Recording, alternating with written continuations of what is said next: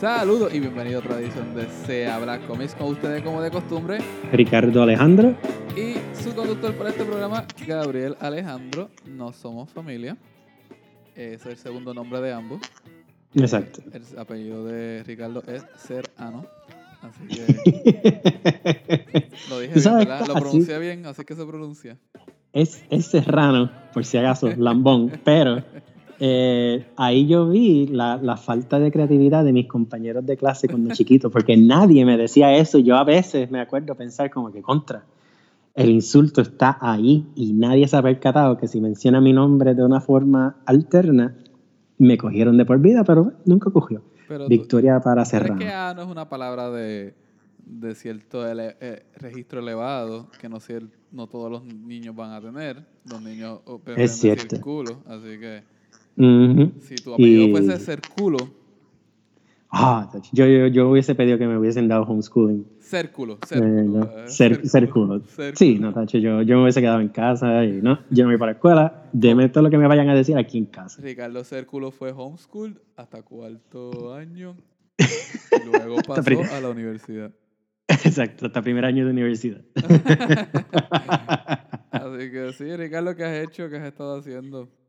Pues muchas visitas, incluyendo aquí a nuestro servidor, este Gabriel. Que, voy por un mes que estuve allí, así que... Sí, que fue un ratito, pero pude ir para Boston y fíjate, eh, lo menciono porque pude ir a varias tiendas de cómics en Boston. Y, y yo creo que, que incluso yo creo que lo voy a tratar como, como mi primera special edition noticia de Sabla Comics, por decirlo así. Porque es que fue una experiencia interesante, ¿verdad? Este, para no matarlos con detalles, pude ir a tres este, tiendas de cómics. Eh, una se llamaba eh, The Million Year Picnic, que es basado en una historia de Ray Bradbury corta, eh, que era genial y lo mejor que tenía era que tenía mucho cómic europeo. Este, que curiosamente... Exacto. Irlandeses, ingleses, este, franceses, pero curiosamente aquí, si tú quieres buscar cómics europeos, aunque sean traducidos obviamente al inglés, no son muy fáciles de conseguir, por lo menos aquí en Nueva York. Y esa tiendita, eh, como mínimo, tuvo eh, eso que, que, que lo, pues, la, separaba. Estaba en Harvard Square, cerca de la Universidad de Harvard, eh, al cual Gabo fue también no va tanto. Este, yo fui, yo estudié en Harvard. Sí, sí, sí. Ya estaba en el segundo doctorado. Este, este, y curiosamente, fui a una que se llama Newberry Comics.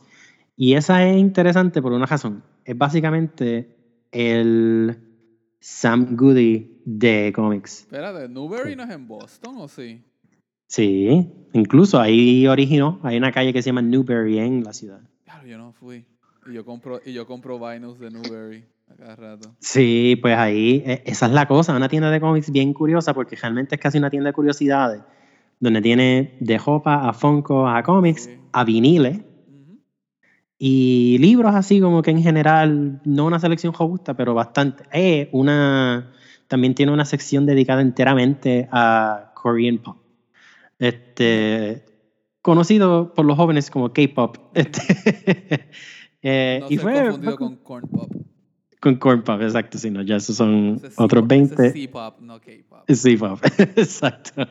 Y, y, esa fue curiosa, porque pues al, al ver algo, ¿verdad? De una forma tan, como que algo que se puede replicar en otras tiendas de la misma clase, del mismo nombre, este, sí tengo que decir que estuvo curioso entrar y ver que hay dos o tres de ellas en, en Boston como ya de por sí. Este, y, tienen la misma selección, la misma, la misma vibra. Es, tú sabes, un chain store, pero incluso un poco más extraño que, que Midtown, porque Midtown tiene varias este, tiendas de lo mismo, pero... Midtown es bien distinta, cada Midtown es bien distinto. Sí. Es bien distinto. Y la tercera que fui se llama Comicopia, que es una tienda de cómics que tiene todos los cómics regulares, pero se especializa en manga. Este, y yo creo que este tipo de, de, estructura es lo que muchas ciudades deberían tener. Cada tienda se enfoca en algo en particular. Tristemente aquí en Nueva York no, ese no es el modelo. Este, pero las ciudades que logran hacer eso mejor, en Filadelfia se da un poquito más, yo creo que tienen más, ¿verdad? Más posibilidades de atraer cierto tipo de clientela y, y yo creo que estas tres tiendas sobreviven pues, gracias a eso, a que son tan particulares en su identidad. También Boston es mucho más chiquito que Nueva York. Nueva York ah, claro. Puedes tener cómics de tiendas de lo mismo, pero van a vender porque si los locales no lo compran, los turistas van a comprar, así que... Exacto, eso es muy buen punto. Así que si tienen la oportunidad, pues Boston es una ciudad interesante para cómics. No diría que es de las mejores para cómics, porque no sentí la cultura del cómic tan fuerte ahí, pero sí tiene tiendas interesantes. Sí, pero aparte de Nueva York, ¿qué otra ciudad en Estados Unidos tiene cultura de cómic así que se sienta? Pues mira, Filadelfia lo tiene. Eh, no es que sea una cosa tan grande como Nueva York, pero sí hay una serie de actividades que yo creo que tienen esa... que, que, que se, se, dejan sentir un poquito más que en otros lugares. Este, y pues, así que yo he ido, yo fui a San Francisco una vez y no, no es algo que como que estuve muy pendiente para ver así tampoco ni que vi. Pero sí diría que Filadelfia es el otro y Chicago yo sé que tiene una comunidad bastante este, también vocal en ese sentido. Según tengo entendido que tenemos que ir, eh, Toronto tiene una muy buena comunidad de cómics. Me imagino que Boston tiene los deportes, San Francisco tiene más activismo político, Chicago tiene comedia. Siempre uh comediantes que salen de Chicago es una cosa, así que cada ciudad tiene lo suyo y Nueva York pues sabemos que los cómics no solamente con muchas ciudades, muchos personajes que se sitúan en Nueva York, sino que también muchos escritores de, de cómics se escribió sobre la ciudad, así que... Exacto, así que lo, recomendamos, aparte de que Boston es una ciudad bien linda, este tiene buenas tiendas de cómics, así que esa va a ser mi, mi noticia de la semana porque fue, fue bien interesante. Así que continúe, Gabo. ¿Tú sabes quién vivió en Nueva York también? ¿Quién? Bill Finger. Y oh. esta semana, bueno, a, finales de julio, se anunciaron los Bill Finger Award winners, los que ganaron el premio Bill Finger, obviamente como Bill Finger fue una persona que durante su vida eh, no se sabía cuál era su contribución al cómic hasta mucho después. Este, esta, este premio se lo otorgan a artistas en medio del cómic que también han sido ignorados, fueron ignorados durante su vida y se entregan de, forma de manera póstuma. Esto es después que luego que han muerto. Los ganadores de este año fueron Robert Bernstein, que vivió desde 1919 a 1988. Escribió muchos cómics en los 50 sobre guerra, westerns, de horror. Obviamente para este tiempo en los 50 que estaba la persecución de los cómics, así que hacía muchos aliases, muchos seudónimos y no pues mucha, no recibió reconocimiento y tampoco era un era una, una, profesión digna, no se veía digno. Después llegó a escribir para Superman, Superboy, etcétera, así que este llegó a tener una vida bastante eh, eh, pues, este, prolífera. Eh, otro, otro fue Audrey Tony Bloom, una mujer de nació en 1918 hasta el 73.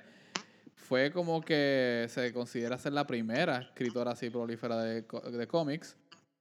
Escribió también mucho de los 50, muchos de estos cómics de, de amor, de romance, etcétera.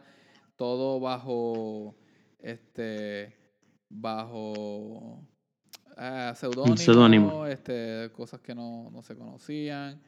Este, pues, este, Vic Lockman es otro.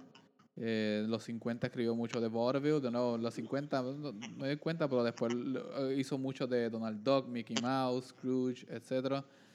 Falleció en el 2017. Robert Morales. Ya es una persona de ascendencia afro-puertorriqueña. Se eh, empezó ilustrando para Heavy Metal y Publishers Weekly, pero nosotros lo conocemos como el trabajo que hizo en Marvel Truth Red, White and Black, que recientemente fue llevado a la pantalla pequeña en Falcon and the Winter Soldier.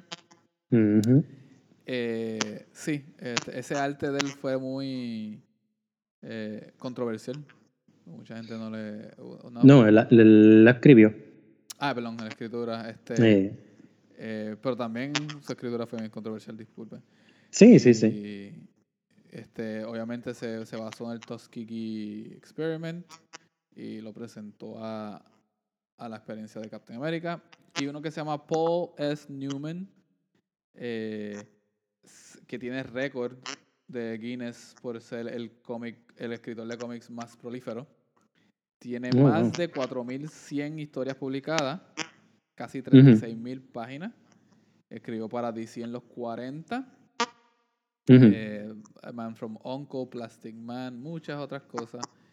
Y finalmente Robert Bob White fue el creador y escritor de Cosmo en Archie Comics. Eh, obviamente Archie Comics siendo una casa de los personajes. los artistas antes no se reconocían mucho y por eso, pues por eso se reconoce ahora. Así que curioso como el cómic tiene este pasado de no acreditarle propiamente a los artistas. Eh, que vemos que sigue pasando al día de hoy.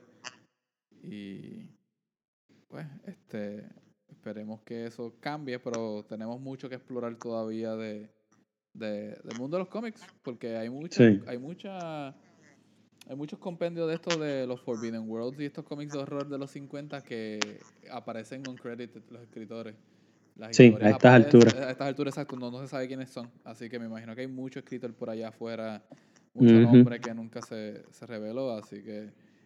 Sí, es, este tipo de, de, premiación es de lo que hace falta de verdad, tú sabes, porque entonces trae a luz pública muchos nombres que, que merecen quizás sus mismos compendios, como tú mencionaste, de, que sean enfocados en, en esos creadores, porque eh, Morales, por ejemplo, escribió Truth, pero también escribió Captain America número 21 al 28 cuando por primera vez salió Marvel Knights. Este, así que hay ocho cómics de Captain America por ahí de, Morales que vale la pena buscar y, y. Que yo creo que pues fueron un poquito eh, codeados por que Robert Kirkman después tomó el título de Captain America después de Morales y pues quizás ahí la contribución baja un poco, pero, pero esas cositas uno se pone a buscarlas cuando sabe que estas personas están otra vez en el ámbito público y pues vale la pena rescatar esos trabajos. Sí, como que convierte un poco la, la, cuestión de lectura más interesante. Porque si te dicen, mira, este artista, ahora alguien quiere leer todo lo de ellos y se convierte en esta búsqueda. Exacto. se pone interesante la cosa. Así que Ahí tienen varios nombres que pueden buscar, pueden buscar la lista en internet. Me disculpan que tengo la estática de nuevo, yo no sé por qué la estática me sigue persiguiendo, pero está aquí conmigo de nuevo. Voy a tener que en un futuro cambiar. Lo único que no he cambiado en todas estas alturas es el micrófono. No, pues quién sabe si es el micrófono. Quién sabe si es el micrófono, así que ya mismo déjame ponerme a buscar uno nuevo.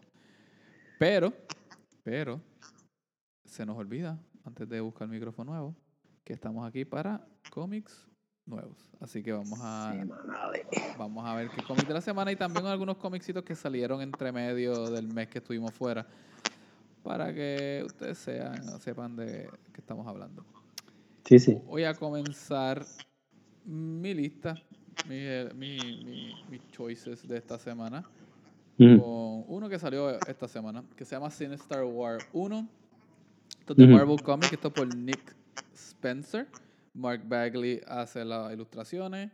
Tintas de Andrew Hennessy, John Dell, Andy Owens. Letras de Joe Caramagna y colores de Brian Reber.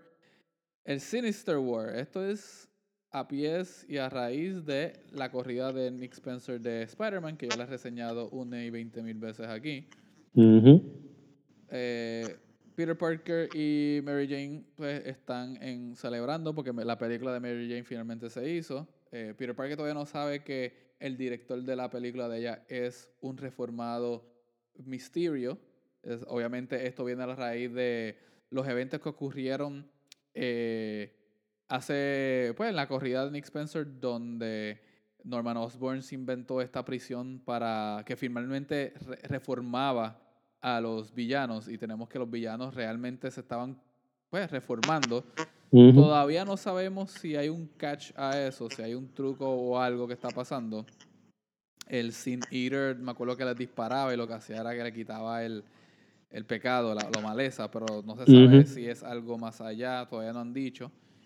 Eh, también tenemos que Harry Osborn regresó como Sí. el nuevo villano, que se me olvida el nombre ahora, pero es tiene un alacrán y me da cosa cada vez que lo veo, porque es como que bien nasty.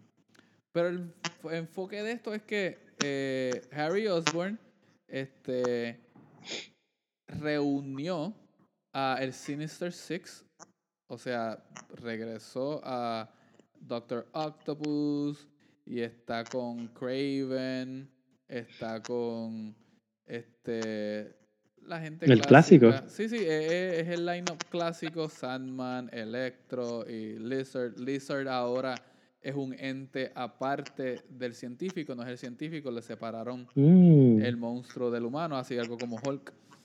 Hey.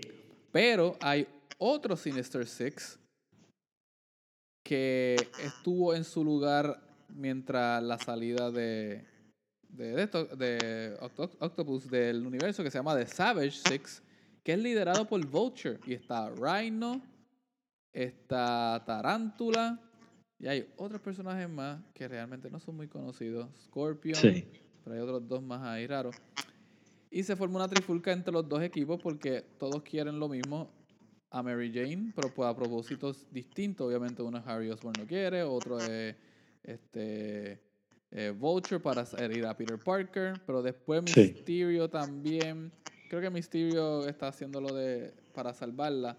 También se la lleva, así que eh, está interesante. Me gusta mucho cómo Nick Sí. Spencer ha manejado Spider-Man, así que denle un- una lecturita. Sí, yo lo leí y algo que me gustó es que se siente tan... Uno se emociona tanto al ver estos personajes por más que uno los vea tantas veces en los cómics. Ujú. Pero cuando, por ejemplo, a mí, cuando me dicen que los Sinister Six regresan, yo como que, ah, diablo, es- este evento hay que como que seguirlo. Y aunque yo no estoy siguiendo eh, la acogida de Nick Spencer fielmente, sí me preocupé por buscar Sinister War. Y de acuerdo con Gabo, una historia bien, bien interesante donde muchos personajes se, se encuentran y creo que vienen dos o tres sorpresitas por ahí. Sí. Así que vamos a ver. Bueno, yo me voy con eh, Black Hammer Visions número 6, que es una serie que está básicamente cogiendo un personaje del mundo de Black Hammer y dándoselo a un equipo creativo en particular. Eh, cada cómic es un equipo nuevo. eh, y en este número 6 le toca a Colin Bond y a Malaki Ward Mm, eh, trabajar a Cthulhu, eh, que es un hombre eh, cutuliano que también para completar pues hace trabajos de plomería eh, en el mundo de Black Hammer. Y es una historia pues contenida eh, mientras más sepas de Black Hammer mejor. Pero está interesante porque él tiene un mensaje curioso. Este Cthulhu eh, es un plomero que pues está teniendo mucho trabajo consiguiendo trabajo eh, particularmente pues porque su cabeza es la de uno de Cthulhu, eh, un montón de tentáculos verdes, horribles, feas. Este, y aunque parece que todo se va dirigiendo a que el dios grande, este, viejísimo, que siempre está hablando en su mente, le está pidiendo algo en particular para que regrese a ser como que parte de esta masa gigantesca que se supone que eventualmente acabe con el mundo, Cthulhu lo que quiere hacer es quedarse en su casa viendo televisión, tomando cerveza. Y es como que esta historia donde como que te dicen, mira, a veces eso es lo que uno quiere hacer. No todo puede ser esta única cosa con este único sentido mayor y más grande, donde si tú no estás haciendo eso en particular, estás desperdiciando tu tiempo. Así que es interesante, es como que una, un cómic que te dice, si a veces te quieres quedar en tu casa sí. viendo televisión y tomando cerveza, Está mira, tú puedes hacer eso. Así que lo- los dejamos con esa gran moraleja. Este, de hecho, yo creo que podemos acabar el programa aquí, Gabo. Así que hasta la próxima. Vamos a acostarnos. el problema es cuando haces eso todo el tiempo. Ese es el problema. Ese, ese es el problema. Ahí, no sé. Ah, yo tengo. A mí me da cosa. Tú, tú, tú sabes que yo hay, hay, tiemp- hay temporadas que yo no puedo ver películas, series y no las veo. Sí, sí. Porque no estoy en mentalidad de consumir, sino que estoy en mentalidad de producir. Pero después llega como una semana o dos eh, cada seis meses donde lo que hago es ver la serie y todas las películas que no he visto durante el año. Pero si estoy en mentalidad de producir no puedo consumir y hay gente que siempre está en mentalidad de consumir y a mí a veces me da cosas como que, ok. Sí, sí. Uno tiene que, que darle, darle de comer a ambos lados. Y yo creo que este cómic como que no te está diciendo que tienes que ser un vago. O sea, tú lo que tienes que hacer es, ¿sabes? Trabaja y preocúpate por unas cosas. Acuérdate también que ser vaguito por un día o dos no viene mal. Así que algo que no estuvo muy vago fue el final de esta serie que voy a reseñar ahora. Jaja, el 6. Hemos recomendado varios jaja. esto, esto de Maxwell, W. Maxwell Prince. Este, eh, habíamos hablado que el sexto era el final y que iba a haber un crossover con su otra serie que también terminó, eh, Ice Cream Man. Vemos que el, el, cruce es leve en este issue. Este, eh, creo que esto tiene que ver con el issue número 8 de, de Ice Cream Man. Esta historia como que un poco, sí. Exacto, aparece de nuevo, en, apareció hace mucho tiempo. Proseguimos a un payaso que está teniendo problemas de, de, vida y está afectando su trabajo como payaso. Mm. Y nada, hay una, hay una escena donde él empieza a mezclar la realidad con, parece que la depresión y la ansiedad. Y ahí se le aparece como que el semblante del Ice Cream Man y pues todo es hasta el final. Este, Está bien interesante, bien psicológico, como se conoció, jaja, se dio a conocer mucho más psicológico que, que, paranormal, que es lo que pasaba en, Ice Cream Man.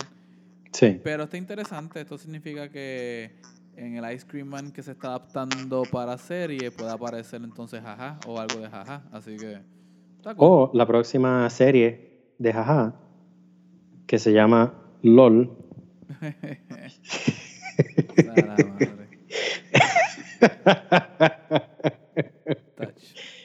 Desde que yo cejé ese cómic, que lo leí, que está genial, yo dije, contra, la próxima serie debe ser LOL. Y debe ser un montón de influencers. Tiene que, exacto, como que algo moderno. Y lo exacto. Debería, deberías decírselo porque de seguro lo hace. Sí, sí, sí. O me bloquea de todos sus medios sociales. y... Es una buena idea, es una buena idea.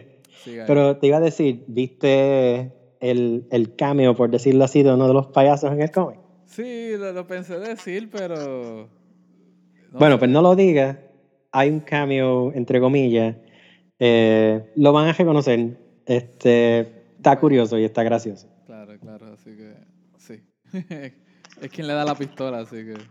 Sí, está, está gracioso. A mí me gustó, lo, lo usaron de una forma inteligente.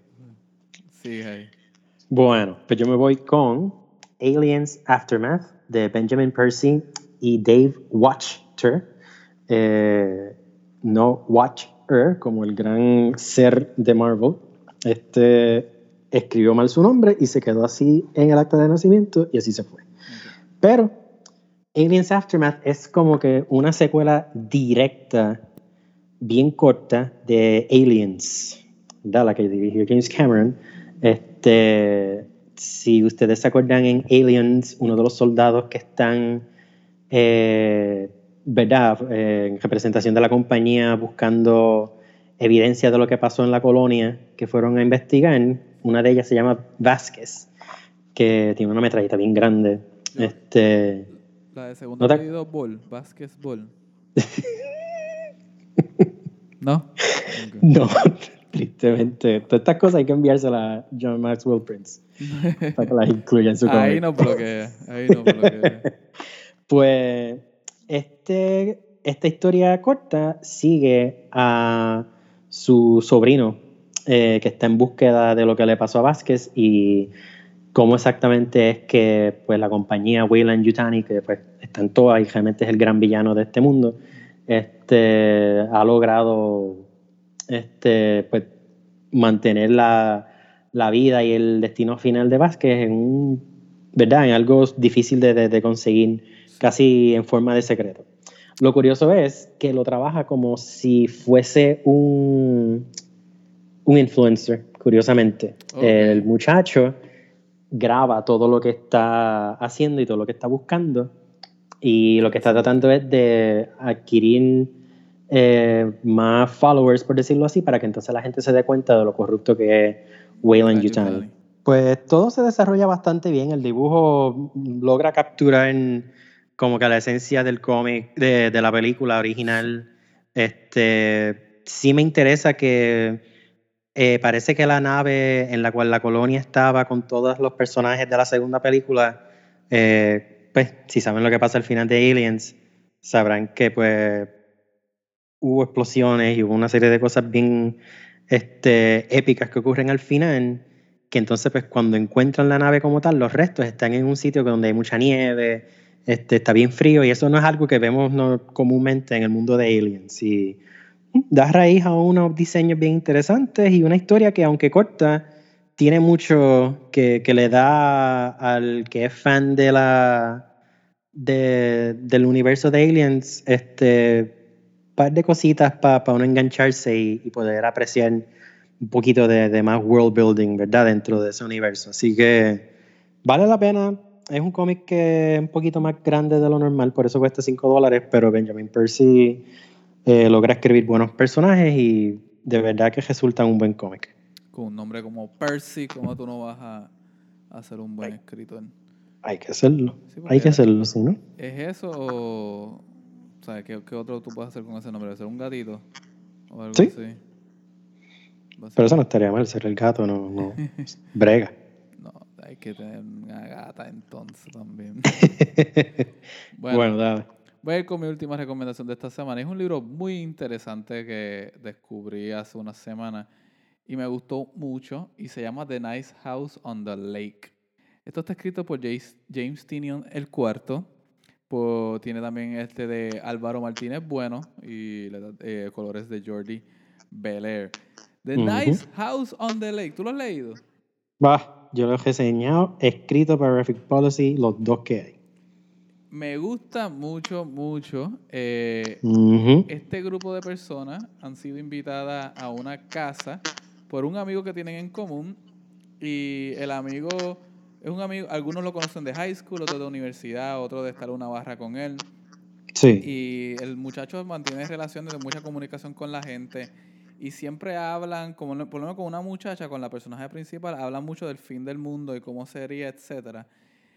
Y aparentemente ellos están en esa casa porque esta persona parece que es un ser de otro planeta y puede ser, sí. Y van a terminar y van a acabar el mundo, pero como estos amigos eran de él, él consiguió como pues dejarles una casa con vida y que ellos vivieran el resto de sus vidas en esa casa y se salvaran del fin del mundo, pero no pueden salir de ahí. Obviamente, como la condición humana, ellos van a querer salir, ellos no van a estar cómodos con esto. Pero los primeros dos issues lo que hacen es establecer la base y establecer un poco la semilla de los problemas que vamos a tener en el futuro. Obviamente hay gente que no quiere, hay gente que sí está dispuesta a quedarse ahí. Hablaron de que probablemente la, la comida y las otras cosas, necesidades, se suplan automáticamente porque como el ser parece ser también medio mágico, Sí. Hablaron de los bagels de Nueva York, Ricardo. Y yo me dije, yo estaría bien con que tener bagels eternos de Nueva York. De Nueva York. como que... Ahí no hay break. Y... Pero lo que pinta va a ser algo interesante. La gente afuera del mundo se quemó viva. Eh, de una forma bien fea. Vemos que hay una estatua en la casa que les permite a ellos ver lo que pasó. Pero no se sabe mucho todavía de, de qué es lo que está pasando, si es un extraterrestre, si es demonio, qué fin del mundo es. Así que, nada, es The Nice House on the Left, esto es de DC Black, Black Label. Eh, está bien interesante y se siente como un, un, buen libro de horror. James Tinion me ha sorprendido con, con, esta presentación, así que realmente lo, lo recomiendo porque me gustó mucho, mucho. Sí, yo me uno a Gabo. De verdad que Nice House on the Lake tiene el potencial de ser la mejor serie del año por el momento.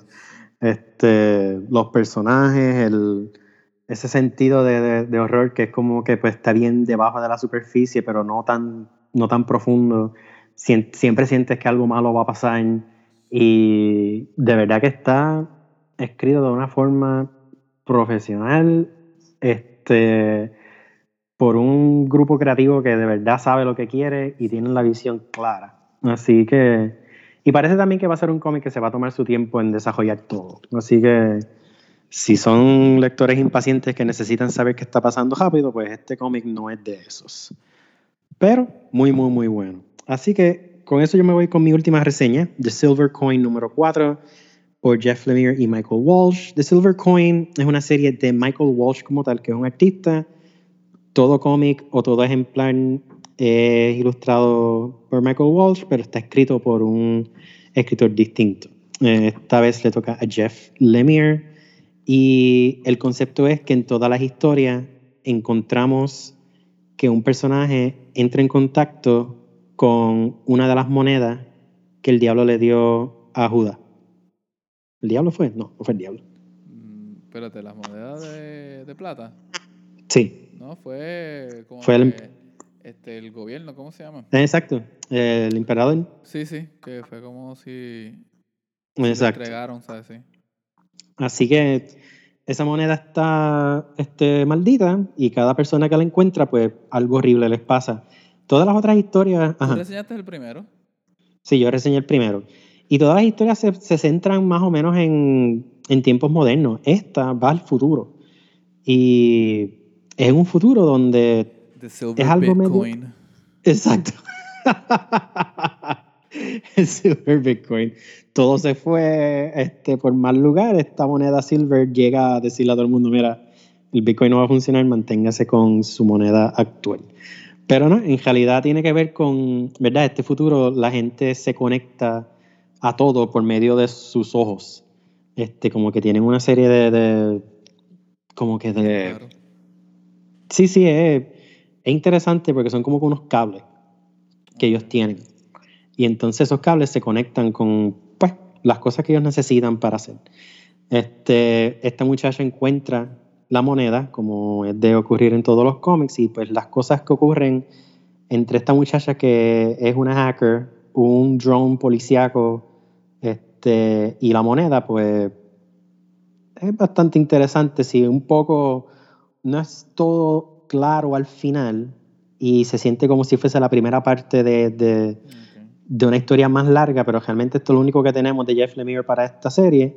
Eh, pero sin revelarles todo, sí digo que está muy bien ilustrado y que el mundo cibernético que se crea para este cómic, pues está muy, muy bien hecho. Así que si no lo han leído ninguno de los ejemplares, pues ya pronto yo creo que llega el quinto, que es el último, y lo van a poder ver en trade. Ok, está interesante. Muchas cosas de uh y muchas cosas de sí. que están saliendo por ahí entonces. Bueno, con eso lo dejamos con esta semana de cómics. Eh, esperemos estar aquí de nuevo la semana que viene con los cómics de esta semana. Este, esto ha sido todo. Eh, sí, Carlos, si no tienes más nada que decirle a la gente. No, siga protegiéndose, que el COVID está llegando de nuevo. Así que, para que no echemos para atrás. Es mucho menos el rate de, de, esto, pero como quiera. Está, como quiera. Así que protéjanse, sigan protegiéndose. Estamos, Cuídense. Hay libertades, pero obviamente con precaución. Así que hasta la próxima.